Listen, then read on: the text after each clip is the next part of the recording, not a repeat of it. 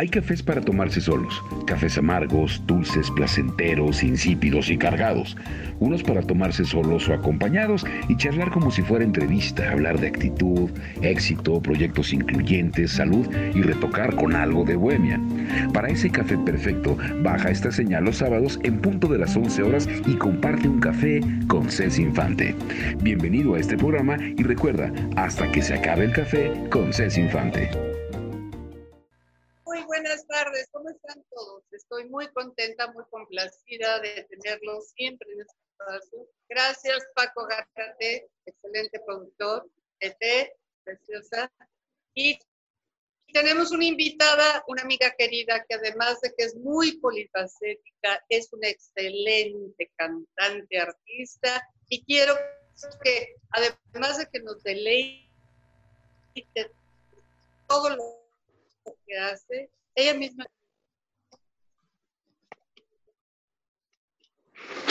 ¿Me oyes?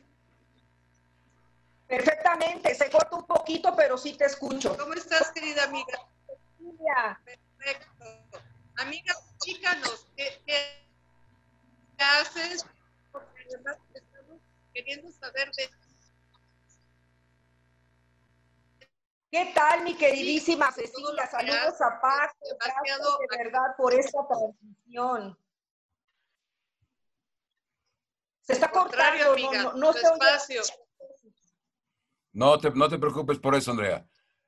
Eh, platícanos, este, obviamente la, tuve la oportunidad de conocerte a través del contacto que he establecido desde hace muchísimos años con Cés Infante hemos eh, hecho proyectos este, para, paralelos con, en programas de radio, en otras actividades, y eh, pues tuvo a bien decir, vamos a invitar a alguien de los grandes, como los grandes. Y pues corresponde a Andrea del Carmen, que pues traes un, una trayectoria bastante luminosa.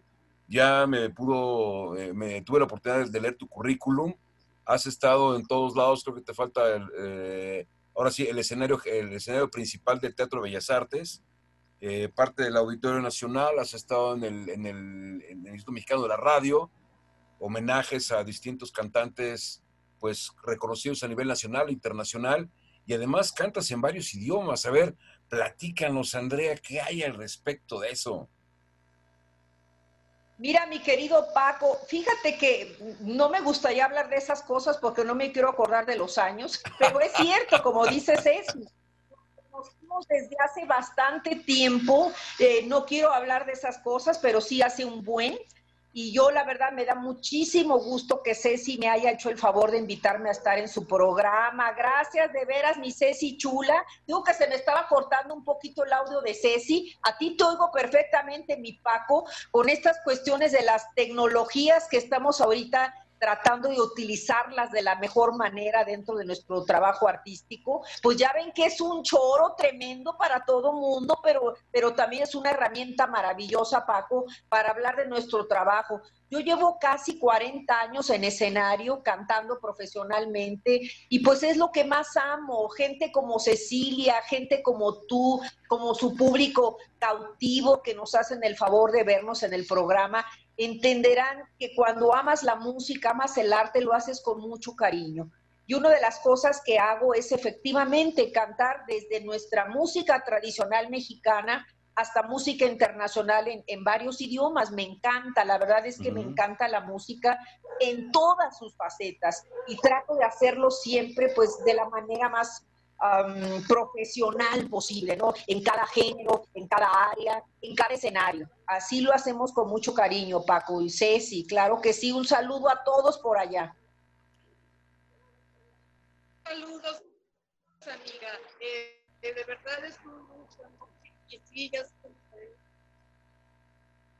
y he seguido tu trayectoria. Has estado complejo, has estado lugares en tu gran talento te. Platícame de qué es lo que te mueve ahora a dar clases, a, hacer proyectos nuevos. Platícanos de eso, amiga. Claro que sí, con todo gusto. Fíjate que desde hace varios años algunas personas me habían solicitado que les diera clases de, canto, de piano, etcétera, de composición. Y pues empecé a hacerlo hace ya bastantes años. Eh, de alguna manera complementa mi labor artística, cosa que me encanta. Y debo decirlo porque no, es un gran apoyo para mí como artista, también como músico. Eh, y es padre tener la oportunidad de poder dar a otras personas el conocimiento que poco, mucho, regular, inmenso, el conocimiento que uno pueda tener como artista, pues después de casi 40 años de estar en escenario, mi querida Cecilia, y sobre todo ahorita en estos tiempos de pandemia, que yo francamente sí me estoy cuidando mucho, estoy encerradita aquí en la casa de ustedes, en la Ciudad de México, claro, en la colonia Narvarte, y ahorita, por ejemplo, todo lo que yo estoy haciendo es en línea uno, serenatas en línea, eh, que he tenido la oportunidad de dar algunas ya con mi piano, acompañándome yo, con pistas, etcétera, con músicos profesionales de lo mejor que hay en México, desde el estudio de grabación de, de, uno de ellos con quien yo tengo la oportunidad de trabajar, el maestro Ernesto Reyes, de los grandes músicos de México, uno, dos. Y aparte ahorita, como, como buena encerradita que estoy, encerradita me veo más bonita, eh, estoy dando mis cursos solamente en línea, justamente. Llevo ya como unos 20 años dando clases, independientemente de casi 40 años de estar en, escenario. Ah, efectivamente, así lo estamos trabajando. Ahorita serenatas en línea y clases de canto, piano y composición en línea. Ahorita yo no estoy haciendo eventos públicos, les soy honesta. Primero porque los eventos masivos como ustedes saben, están cancelados. Se cancelaron desde uno que tenía pendiente a mediados de marzo, que era en Estado de México, eh, con las voces de Corralejo, que ustedes sabrán quiénes son ellos. Tuvieron un programa muy importante en Televisa y TV Azteca. Yo soy la voz estelar femenina de Voces de Corralejo, que es una de las cosas que manejo dentro de la música tradicional mexicana. Entonces, desde ese evento a mediados de marzo hasta ahorita, de hecho, hoy me hablaron para un evento y sí les dije, perdónenme, pero yo ahorita sí solamente hago eventos en línea. Por, por esta cuestión de que yo creo que sí hay que seguir teniendo el mayor cuidado posible todos, como nos lo han recomendado, inclusive las autoridades, ¿no? Sí, obviamente hay, que, hay que proteger la integridad, hay que proteger, eh, obviamente, a ese público que, que nos gusta, a ese público que nos busca y ese público obviamente que no ha olvidado sus raíces, eh, la música vernácula creo que es uno de los talentos más grandes, eh, una de las composiciones más hermosas que se han exportado y se siguen exportando a, cientos de países, ¿no? He visto en tu currículum que has tenido interacción con esas grandes orquestas haciendo homenaje a algunos otros de aquellos grandes. ¿Cuál de todos estos fue el que más llenó tu corazón, tu esperanza, de eh, transmitir y de continuar eh, haciendo viva esta música? Ya, dentro de la música tradicional mexicana, que me encanta, yo la he cantado desde que empecé realmente a, estudiar canto. Eh, inclusive antes de empezar estudios formales de canto con mi querido y extraordinario maestro, uno de ellos, Paco Zavala, fueron dos, de técnica fueron dos, Paco Zavala, uno, dos, y Carlos Sea, que ustedes recordarán quizá que Carlos Sea fue el maestro de José José, nada más y nada menos, un maestro maravilloso, Carlos Sea y Díaz, que por cierto también estaba aquí en la Colona Narvarte, en paz descanse. Eh, estos maestros extraordinarios, antes de empezar yo a estudiar con ellos, me enfoqué en casa por gusto a cantar la música mexicana. Me encanta, me encanta, aunque yo me considero más que nada una baladista, esa es la verdad. Yo siempre he dicho que yo soy una baladista que maneja varios géneros, pero soy una baladista. Y siempre lo he dicho y lo volveré a decir, nuestra música mexicana, uno, es maravillosa, conocida en todo el mundo, y tristemente muchas veces mucho más valorada fuera de nuestro país que en nuestro mismo país. Y ya lo he dicho siempre y lo comento siempre en entrevistas, a mí me da entre coraje y tristeza y un montón de rollo de repente.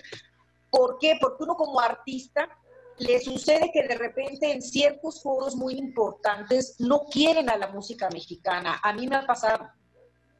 ¿En cuáles son esos principales en que hace cita donde no la quieren? me sucedió algo muy especial y voy a decir el nombre. Hace tiempo me contrataron para un evento privado en el Museo Franz Mayer, aquí en la Ciudad de México, que es un museo hermoso, por cierto. Pues no me lo van a creer, era un evento privado. Eh, fui con el, el señor Víctor Hatem, que, es eh, Eventos Hatem, amigo querido hasta la fecha, que me hacía el favor, él ya se fue a otra área, me hacía el favor de, de, contratarme para eventos muy importantes, nivel lunario del Auditorio Nacional, etcétera, etcétera, con musicazos y en fin, etcétera. Y sucede que casi se me cae el evento porque el museo dijo, no, aquí en este museo solo entra música culta, aquí no entra música con mariachis. Ah, caray. O sea, le bajó el rango de popular a corriente. Exacto. Y entonces, amiga, pero además, Claro, eso no se me ha olvidado porque me el mariachi que es nuestra es maravillosa y, es música que se presenta en foros importantísimos del mundo. Ustedes pueden ver en, YouTube, por ejemplo, a, este Juan Carlos Flores, creo que es Juan Carlos Flores, peruano maravilloso, tenor, cantando y tocando la guitarra Cucurrucucú Paloma en la escala de Milán. Bueno, hemos visto al ejército entonando eh, un popurrí mexicano en la Plaza Roja de Moscú y la gente como loca aplaudiendo esos ritmos que pues son reconocidos a nivel mundial. Claro, pues eso me pasó y cosas así me han sucedido con la música mexicana, fíjese qué chistoso. Entonces dice uno, no puede ser, Total, que casi se nos cae el evento porque el Museo Franz Mayer, digo, hace 20 años, el museo, bueno, sí más o menos, el Museo Franz Mayer dice, no, aquí solo música culta, mariachis no entran. Pero la, persona que había contratado el evento, que era una empresa pues muy importante, pues sí, no sí, ahora a mí Claro, la, persona que había este, hecho el contrato le dijo a mi amigo el representante, a mí no me importa, yo quiero un mariachi y la quiero allá cantando y quiero música mexicana.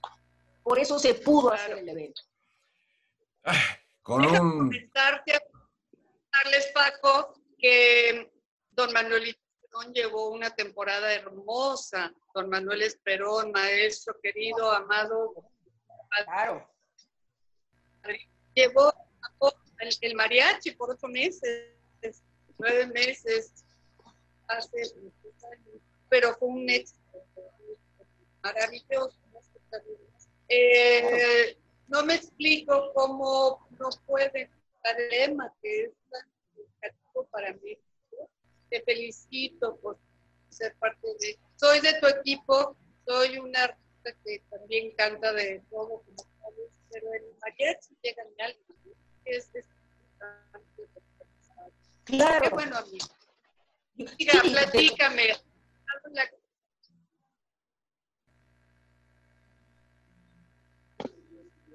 Eh, no, no escuché. ¿Has, has, incursionado, ¿Has incursionado en la actuación?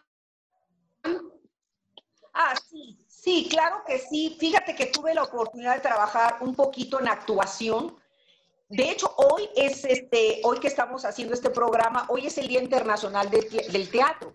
Y hoy estaba comentando justamente en mis redes que yo creo, para empezar, que un buen cantante, un cantante completo, su auditorio no, me podrá este, decir que no es así, yo creo que todos pensamos de esa manera. Yo creo que un cantante completo debe ser intérprete y para ser un buen intérprete, obviamente, eres un actor para mí un, cantante completo es un actor, para empezar. Y por otro lado, sí he incursionado algo en actuación, aunque para mí actriz, pues Ofelia Medina, actriz este, Angélica Aragón, pues esas son actrices, ¿no? Seamos honestos grandes, grandes actores, don, don Ignacio López Tarso, digo, estos son actores. Pero sí, sí, he incursionado un poquito en la actuación. La primera vez que lo hice ya más en serio, en una obra teatral, donde no cantaba, solamente actuaba, aunque no me considero actriz, eh, fue en Miami. Fue en Miami hace algún tiempo en una obra de teatro, em, en el teatro más reconocido en aquel entonces en Miami, dentro del público latino, vamos a decirlo así, que era el Teatro Martí. Ajá. Con, una personalidad allá muy, muy interesante, el señor Pedro de Paul. Pedro de Paul fue co-conductor del programa Sábado Gigante eh, hace algunos años y me hizo el favor de contratarme en una obra donde yo solamente actuaba. Sí he incursionado algo en la actuación, pero definitivamente lo mío pues es, es la música, ¿no? La música y el doblaje, me parece que por aquí también vi en tu currículum algo de doblaje.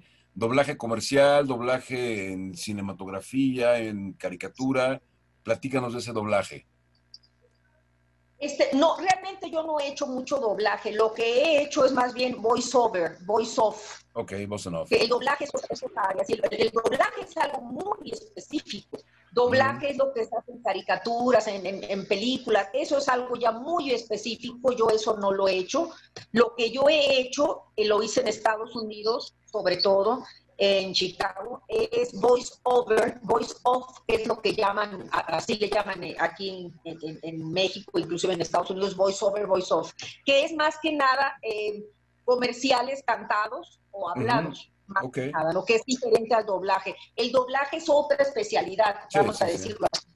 Pero, pero sí, realmente todo lo que es la cuestión artística siempre me ha gustado. Declamación, oratoria, todo este rollo. Y les digo, la música. A mí en especial me gusta mucho ser versátil, me gusta manejar varios géneros. Pero yo siempre trato de, defender a nuestra música mexicana, insisto, ¿por qué? Porque yo creo que deberíamos de darle más auge, más valor, sobre todo aquí en nuestro país, porque les digo, afuera me consta cuánto ama la gente la música mexicana, de verdad. Sí, obviamente es, una constante, sobre todo en eventos mundialistas, en eventos olímpicos. Siempre que llega el mariachi, la gente se enciende y hace pues una algarabía de lo que difícilmente escuchan en sus países, porque no hay escuela para mariachis ni, y, y desconozco si otras materias de otros países tengan la música de mariachi como un, como, como, como un común denominador. Sé que los, los japoneses lo están haciendo, según tengo información, que están este, forjando mariachis en Japón. Sin embargo, obviamente habrá que hacer la constancia. Tú, desde el punto de vista del apoyo que le quieres dar y que le has dado durante esta trayectoria amplísima de 40 años, ¿consideras que le falta algo al sector educativo, a la radiodifusión, además de, estaciones de radio como La Rancherita este, o cualquier otra, que pueda hacerle dar valor al mariachi que únicamente no se repita para el 16 de septiembre?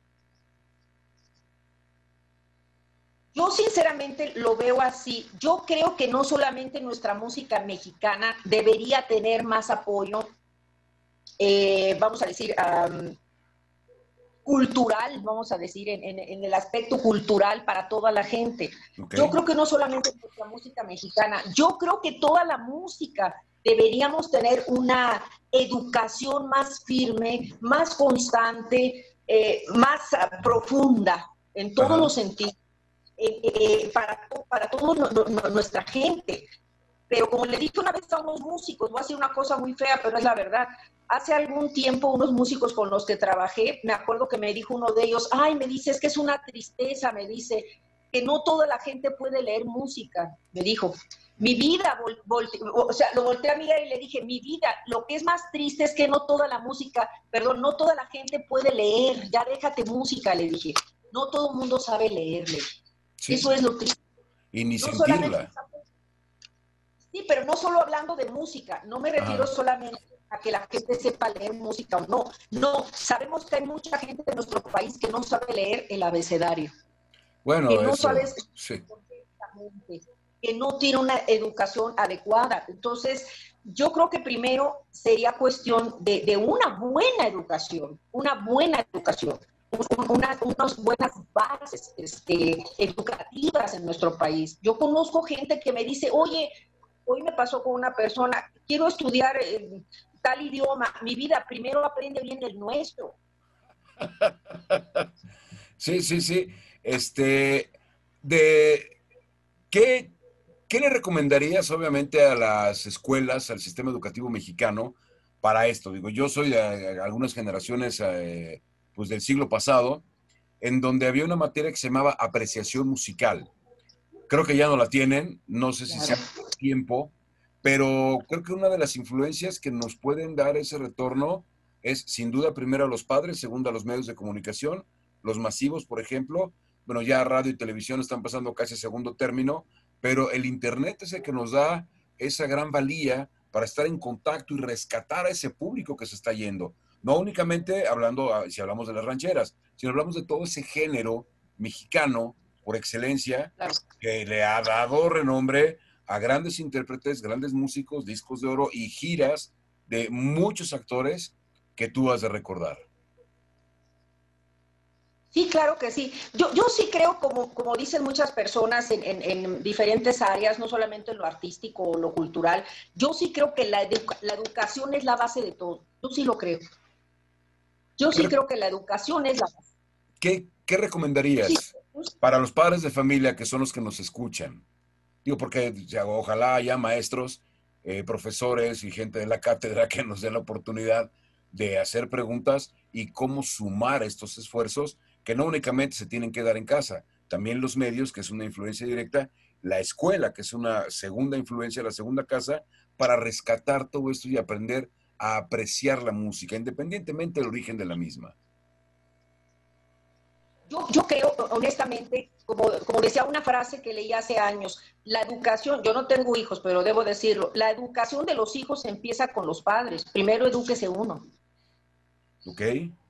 Darnos nosotros, yo, yo tener, yo como ser, a lo mejor un ratito de tiempo que yo tenga, porque pues hay que trabajar y correr, y ahorita que con la pandemia, a ver, aparte de todo, en fin, bajo cualquier circunstancia, yo mismo tratar, que por cierto mi padre era así, tratar de, de, de, darle una buena educación a mis hijos, aunque quizá yo no la haya tenido, y yo mismo, yo misma, tratar de educarme, tratar de buscar dentro de ese poquito tiempo que yo tenga, tratar de, de buscar alternativas eh, musicales, culturales, tratar de abrir mis horizontes, no quedarme en chiquito. Yo creo que eso nos pasa mucho, inclusive aquí, aquí en México, yo siento que nos pasa mucho eso, como que nos quedamos en chiquito, como que hay que abrir el espacio y mirar otras alternativas, ver otras cosas, mirar hacia afuera. Sí, aquellos que son sus hijos, ¿no? De, inculcarles, o sea, lo, que no pudieron tener ellos, a lo mejor, mi padre fue un ejemplo de ello, no lo puedo, este, no hay manera de, pues, de poder hablar de un padre en tres frases, pero fue una persona que no tuvo la oportunidad de ir a, la escuela jamás, pero se preocupó de, oye, tengo esta niña, voy a tratar de darle pues la educación que yo no tuve, ¿no? Hasta donde yo pueda. Y estas Porque ya ven que otros era más difícil mucho más difícil. Sí, sí, obviamente el, cambiar de posición, el cambiar un ingreso en la escuela que estaba limitada, que no era para, para todos, obviamente los rangos sociales elevados eran los que tenían posibilidad de hacerlo, y pues los demás, espérate un ratote hasta que pues se te brinque la, chispa, la chispa de empezar a, buscar un modo alterno de, de educación y que te dé la oportunidad de saltar esos rangos o estratos sociales. Eh, bien, eh, comentabas que llevas ya un rato ahí encerrada en tu casa y dando clases, ahora sí que no virtuales, sino a la distancia, como están ahorita todos los infantes a través de la Secretaría de Educación Pública, con los canales este, abiertos 2, 4, 5, 7, 9, 11 y 13. Eh, ¿Qué tipo de gente, no, no con el afán de decir este, estos sí, estos no, pero la, la gente que se empieza a acercar a tener una clase particular de canto, digo, porque yo te puedo asegurar que muchos hemos tenido clases especiales de matemáticas o de historia, o geografía, geopolítica, etcétera, pero de canto, ¿cuáles son las características de estas personas y familias que se acercan a ti y dicen, yo quiero aprender a cantar y quiero, quiero que tú me guíes? Pues mire, como les digo siempre a las personas que me hacen el favor de llamarme, hoy me habló un señor, señor Martín, que quiere clases de canto, que siempre le ha gustado cantar. La verdad es que el 80, 90% de mis alumnos que he tenido en todos estos años que, he estado dando clases, tanto de canto como de piano, como de composición, que, realmente mi fuerte es el canto, esa es la verdad. La mayoría lo hacen por afición, nada más por hobby, de me gusta cantar. Y es más, yo nomás voy a cantar aquí. como me decía una alumna mía muy querida, Tita, me decía, yo ni a mi marido le voy a cantar, ¿eh? Ni a mi marido. Yo nomás aquí las de José Alfredo, me decía. Órale. Digo, aquí en el baño, ¿no? Digo, cuando uno se está bañando es bonito cantar. Sí, así me decía, no, la mayoría lo hacen por hobby. No, no crean ustedes que, ay, todo el mundo quiere ser cantante. No, dicen, yo ni a mi marido le voy a cantar. Por cierto, a ella le, gustaban las le gustan las de José Alfredo y la música en francés, porque es de ascendencia francesa. Entonces le dije, no, pues me diste en mi trancazo, porque a mí lo que más me gusta cantar es música mexicana, la música francesa, la balada y el tango, es lo que más me gusta.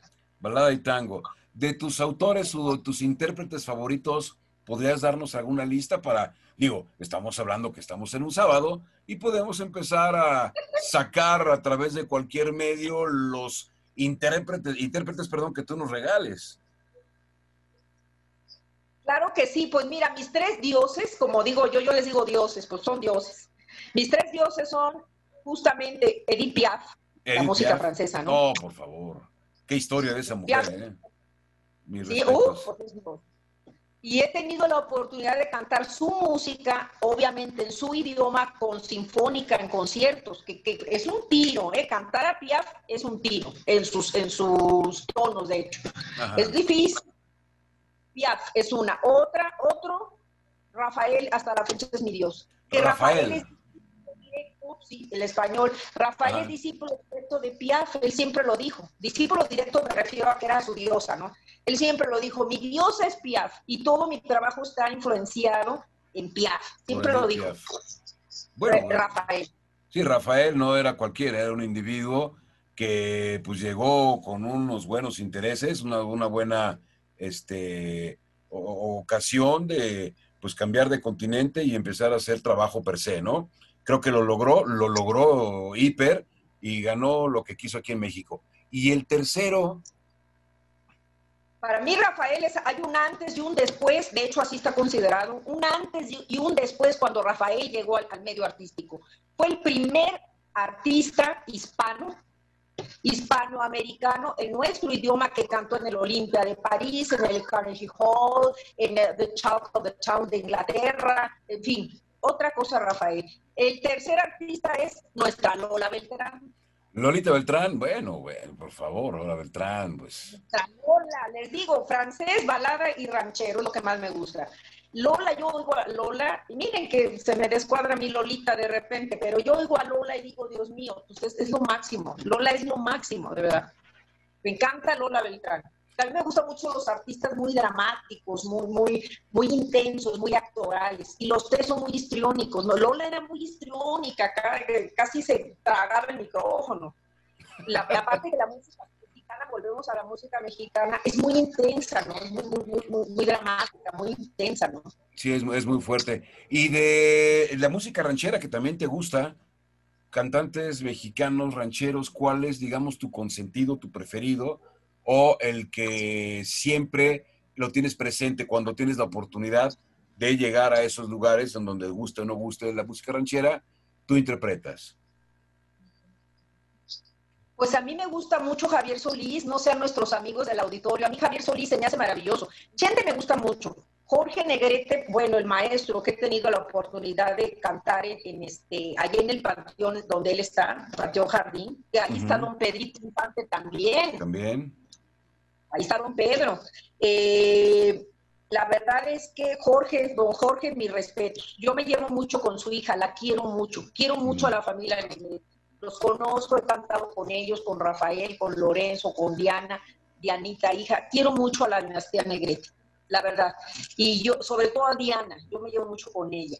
Don Jorge Negrete, para mí, como ustedes saben, Jorge Negrete ha sido el cantante mexicano más reconocido en todo el mundo. Más aplaudido que cualquier otro, ¿es correcto? La verdad, la verdad se ha dicho. Como cantante, tal, como tal, como cantante, lo que es cantante. Ok, don Pedro Vargas. No, no soy muy fan de Don Pedro, aunque, aunque una vez lo vi y fue absolutamente encantador, pero yo no soy tan fan. Yo soy más eh, infantista. De hecho, con todo lo que acabo de decir ahorita de Don Jorge, que yo creo que es un cantante maravilloso, sabemos bien que Pedro Infante era ellos dos, pues yo creo que son lo más grande que ha habido en México como artistas, ¿no? Yo soy, siempre lo digo, adoro a don Jorge, pero yo soy infantista. Perfecto. Oye, también este, vi por aquí en tu currículum, yo sé que te gusta la balada, pero ahí vi un nombre muy curioso, Chabela Vargas. Ah, claro, Chabela, claro. Es con Chabelita. Digo, ella se sentía mexicana, aunque nació en otro lado, pero ella decía que un mexicano nace donde se le da la gana. Digo, en otras palabras, palabras más, palabras menos. Eh, Chabela Vargas tiene, tiene obviamente un historial muy amplio y en México creo que sus canciones llegaron pues mucho tiempo después, ¿no? De lo que el, público estaba acostumbrado. Eh, platícanos de Chabela Vargas. ¿Qué, ¿Qué representa Chabela Vargas para toda esta unificación latinoamericana? de la balada, que por lo menos es la que se comparte entre todos. Ya, yo tuve la oportunidad de ver una sola vez a Chabela Vargas en escenario y fue en el Teatro de la Ciudad, invitada como público este, por mi querido Miguel Peña, uno de los macorinos que acompañaban a, Chabela. Los macorinos son Juan Carlos Allende y Miguel Peña, que yo he tenido el privilegio, el honor de que me acompañen en espectáculos. En el primer festival del corrido en Zacatecas, la verdad, ellos fueron los que me hicieron el favor de, conectarme con, las autoridades, eh, bueno, con la empresa Stage Music, que era la que manejaba esa, esa, cuestión.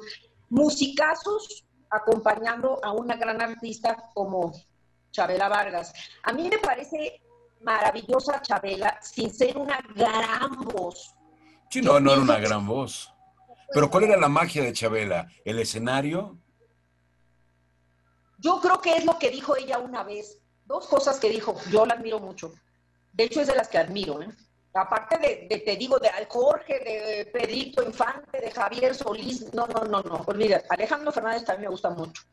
Eh, yo creo que ella, sin ser mexicana, aunque ya ven lo que dijo ella, yo creo que ella transmitió muy bien ese sentimiento de nuestra música, uno, dos. Y ella dijo dos cosas muy interesantes. Primero, un día le dijeron, ¿por qué crees que a la gente le gusta tanto como, como interpretas? Porque más que cantante era intérprete, ¿no? Y ella lo dijo. Ella dijo, porque yo creo, dice, que yo le hago recordar a la gente que puede tener sentimientos, que puede llorar. Oye, eso estuvo fuerte. ¿eh? Fuerte. Y otra cosa muy fuerte que dijo una vez, que a mí me llegó mucho, eh, eh, esa mujer es un abismo, era un abismo. otra cosa que dijo fue, cuando que yo lo tomo muy en cuenta, Cecilia, que es una gran artista, seguramente también es ese tipo de artista, y yo trato de ser ese tipo de artista. Don Jorge, don Pedro, toda esa gente, los grandes, son así. yo creo ella decía, cuando yo me subo a un escenario, dice, no me subo para justificar por qué estoy en ese escenario. No, dice, yo me subo para justificar por qué estoy aquí en el mundo, dice. Órale. Así lo decía. Otra frase fuerte. O sea, cuando uno se sube al escenario, no es para justificar por qué está en un escenario. Yo creo que los grandes artistas son así. Cuando yo me subo a un escenario, estoy justificando por qué estoy en este mundo, no solamente por qué estoy en este escenario. Justificas tu existencia, ¿no? Yo veo obviamente una labor, ¿no? Una labor artística que debe, como tú comentabas casi al principio, eh, al, dar, al impartir la cátedra, que debes dar tus sentimientos y tus conocimientos a unas generaciones que probablemente estén un poquito alejadas de todas estas cuestiones culturales, del sentimiento, del hecho de ser y estar en un momento determinado. Sí, yo creo que es muy importante no solamente treparte al escenario porque quieres ser famoso.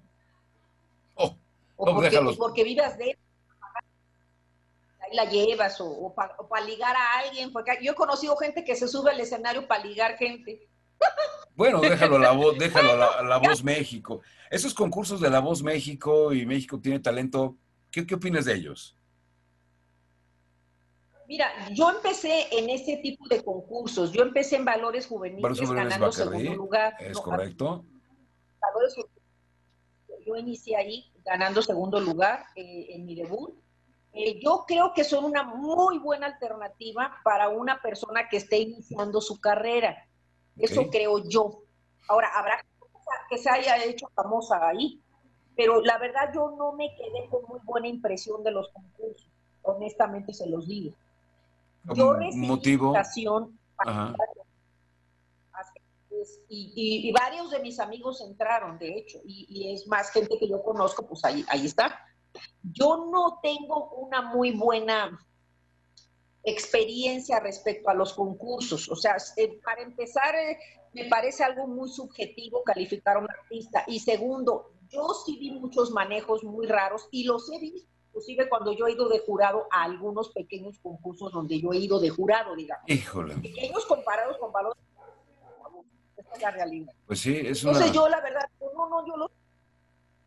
Espérame tantito. Eh, he visto voces maravillosas en esos concursos, primero juzgados por gente que no afina. Bueno, para empezar, ¿no? Ahí hay, algo raro. O sea, para empezar, o sea, me vas a calificar tú que eres famosa, pero que no afinas. O sea, ¿cómo me vas a calificar?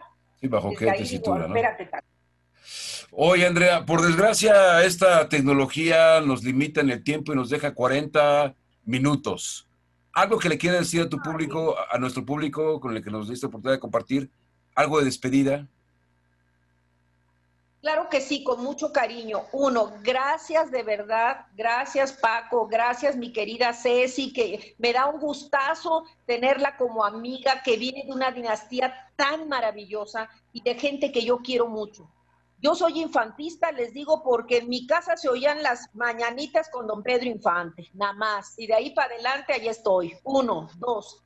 Gracias a los dos antes que nada. Y tres, a nuestros amigos que nos escuchan, que nos ven, su auditorio.